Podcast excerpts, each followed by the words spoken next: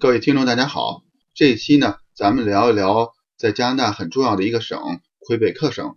魁北克省呢，就挨着我们所在的安大略省。在魁北克省呢，大家知道他们都说法语的。在这里呢，有两个重要的城市，一个是蒙特利尔，一个是魁北克城。我们这期呢，就聊聊法国人呢是怎么第一次来到这两个城市的。说起这个呢，咱们还得从丝绸之路讲起。丝绸之路呢，作为从东方到西方的一个重要的路上的通道呢，但是受到骆驼的运载量的限制。虽然骆驼呢叫沙漠之舟，但它毕竟从速度和每只骆驼所能承载的货物的量来说呢，真正的和船只是没法比较的。欧洲的国家呢，受到这个货物贸易所能带来的巨大利润的诱惑呢，就想能打开一条海上的通道，而不使用这个丝绸之路。当时第一个成功的国家呢，就是葡萄牙，在一四九八年，也就是咱们明朝的时候。由当时的航海家达伽马首先呢，从葡萄牙出发，绕过非洲的南边的好望角，到达了印度。这样呢，他们就打开了一条通过海上运输，从而获得这个货物贸易的这条通道。但是当时的葡萄牙人呢，希望能够自己来独占这条通道，所以他们就会袭击其他国家的商船。当其他欧洲国家的商船呢，使用这条海上通道，或者在海边的港口来休息的时候呢，就会受到葡萄牙人船只的袭击，所以当时很多国家呢，包括法国呢，都希望能够打通一条西北通道。这条通道呢，他们希望能够从欧洲出发呢，向西行船，靠北的方向，通过呢海洋呢，一直来到亚洲。但是很多人呢都没有成功。实际上，我们的主人公卡提 A 呢，他也没有成功。真正这条通道呢，直到几百年后，一九零六年，有一个挪威人。他真正的找到了这条通道，这条通道呢，要通过加拿大的北方的海洋，通过北冰洋呢，才能来到中国。也有人分析呢，之所以要等到一九零六年呢，是因为到那个时候，因为环境的变暖，这个北方的海洋呢，没有那么多的冰了，所以挪威人呢，才能从这边到达亚洲。而在一五几几年，在卡提 A 那个时代呢，也就是咱们中国的明朝那个时代，这个北方的海洋呢，在一直处于结冰的状态。所以不可能呢，能够通过那边呢来到中国。咱们这次聊的这个人呢，卡提 A 呢，他是一个法国人，他的名字呢，从英文上读法呢，应该是卡蒂亚。但是在 YouTube 上很多讲这段历史的视频呢，都把他的名字叫卡蒂 A。这个呢，可能是他法语名字的发音。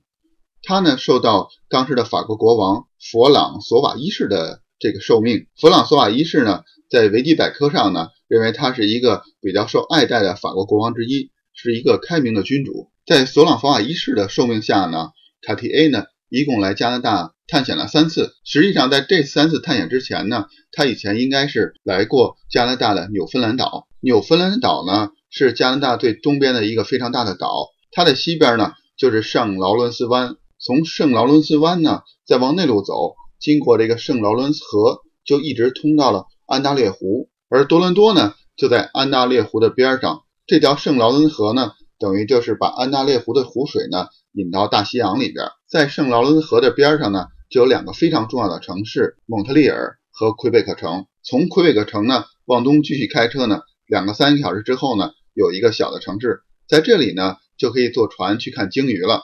我们几年前呢去过一次，当时呢是在十月，我们还比较幸运，能够看到不少鲸鱼，但是我们只能看到鲸鱼的这个后背和它的尾巴。没有见到鲸鱼跃出水面那种令人更激动的情况。据当地熟悉当地情况的人说呢，最好是八月份来，这个时候呢水温比较高，鲸鱼的活动呢也更活跃一些。这些来自大西洋的鲸鱼呢，就是绕过纽芬兰岛，进入圣劳伦斯湾，再呢通过圣劳伦斯河一游而上的。正是因为纽芬兰岛周边的渔产呢非常丰富，实际上在卡提 A 的三次探险之前呢。就有很多的欧洲人呢来这边打鱼了，但是他们呢并没有进入圣劳伦河。一些历史学家呢认为，在这三次探险之前呢，卡提 A 呢也曾经来过纽芬兰岛。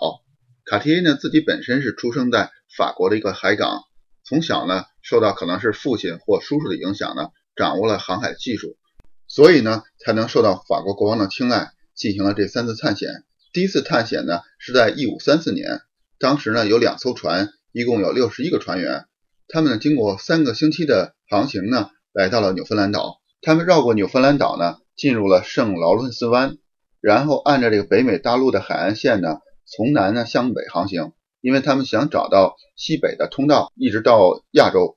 在这段航行当中呢，他们跟当地的土著民族呢发生了冲突。当地的土著民族呢，现在历史学家认为呢，他们属于埃若口人。卡提 A 呢，在一个海湾上立了一个十字架，这就代表呢，他宣称这个区域呢是法国的领土了。这引起了当地的埃若口人的一个首领的不不满。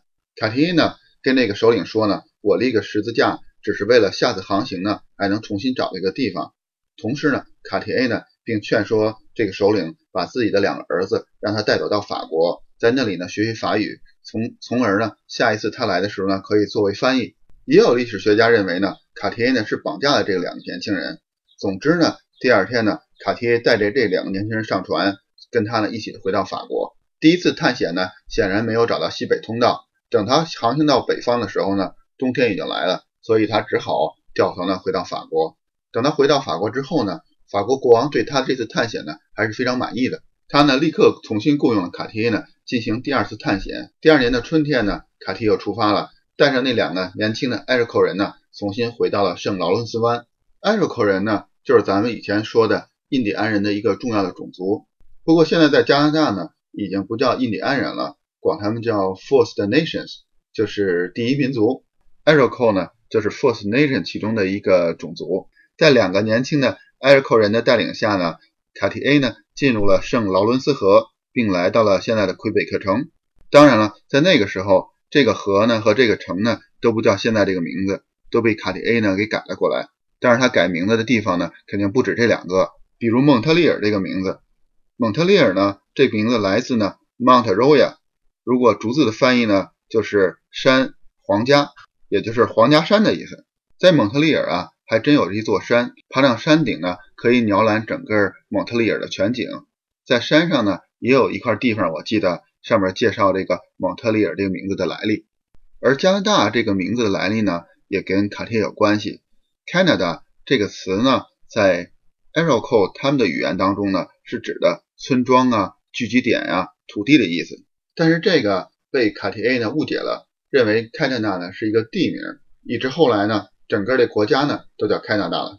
卡提 A 呢把两条船留在了魁北克城，自己乘坐第三条船呢逆流而上，来到了蒙特利尔。在这里呢，他跟当地的土著人呢进行了物物交换，用斧头呢和刀具呢换来了食品。当地土著人呢，并且告诉他。在北方呢，有一个富裕的国家，在那个国家里呢，可以轻易的拿到黄金啊、钻石啊这些珠宝。在这个消息的鼓舞下呢，卡提 A 呢回到了他们在魁北克城附近呢住的堡垒，在这里度过了一个冬天。但是在这个冬天啊，并不好过，很多船员呢得了坏血病。坏血病呢是当时在海上航行非常常见的一种疾病，因为海上航行呢没有水果和蔬菜，缺少这个维生素 C，得了坏血病呢。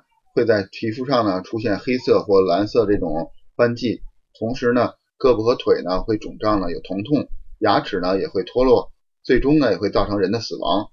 但是当地的艾瑞克人呢教他们喝一种茶，这种茶呢是一种白色的云杉树的树皮和树叶来组成的，这里边呢富含了维生素 C。虽然艾瑞克人呢帮助卡提 A 解决了船员的坏血病的问题，但是当第二年的春天来临的时候呢。卡提 A 呢，却给艾瑞克人呢摆下了一个鸿门宴。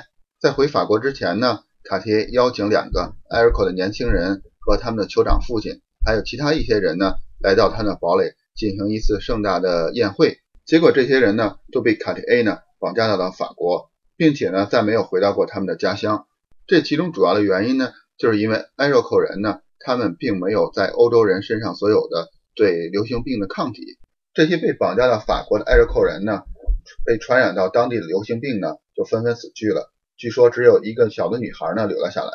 以至后来呢，当这些欧洲人呢来到了美洲大陆，这些流行病呢也是成为当地的土著人死亡的一个非常重要的原因。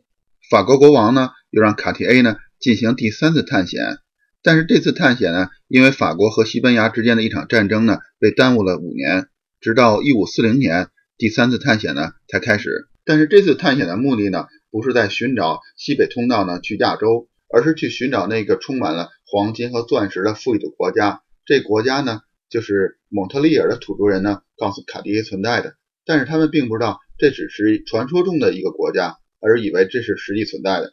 另一个目的呢，就是在当地呢建立法国的殖民地，所以呢，国王呢把自己的一个贵族朋友呢任命为这个殖民地的未来的总督，并且作为这次航行的首领。这样呢，卡提 A 呢实际被降职成为了第二把手。这次探险呢显然没有成功，既没有建立殖民地呢，也没找到那个富裕的国度。虽然卡提 A 呢又重新回到了蒙特利尔和魁北克城，但是都没有找到那个传说中的地方。最终呢，卡提 A 回到了自己的法国的家乡，从此呢，再也没有踏上过北美的大陆一步。这段历史的故事呢，就跟大家聊到这儿了。我自己呢，对这些还是挺感兴趣的，但是就不知道大家听起来呢，会不会觉得太枯燥无味了？欢迎大家呢，在喜马拉雅上对这个节目呢进行评论。如果对这段历史感兴趣的听众多呢，我还会多看一些这方面的书，在这里呢，现学现卖。好了，多谢朋友们的收听。咱们下回再聊。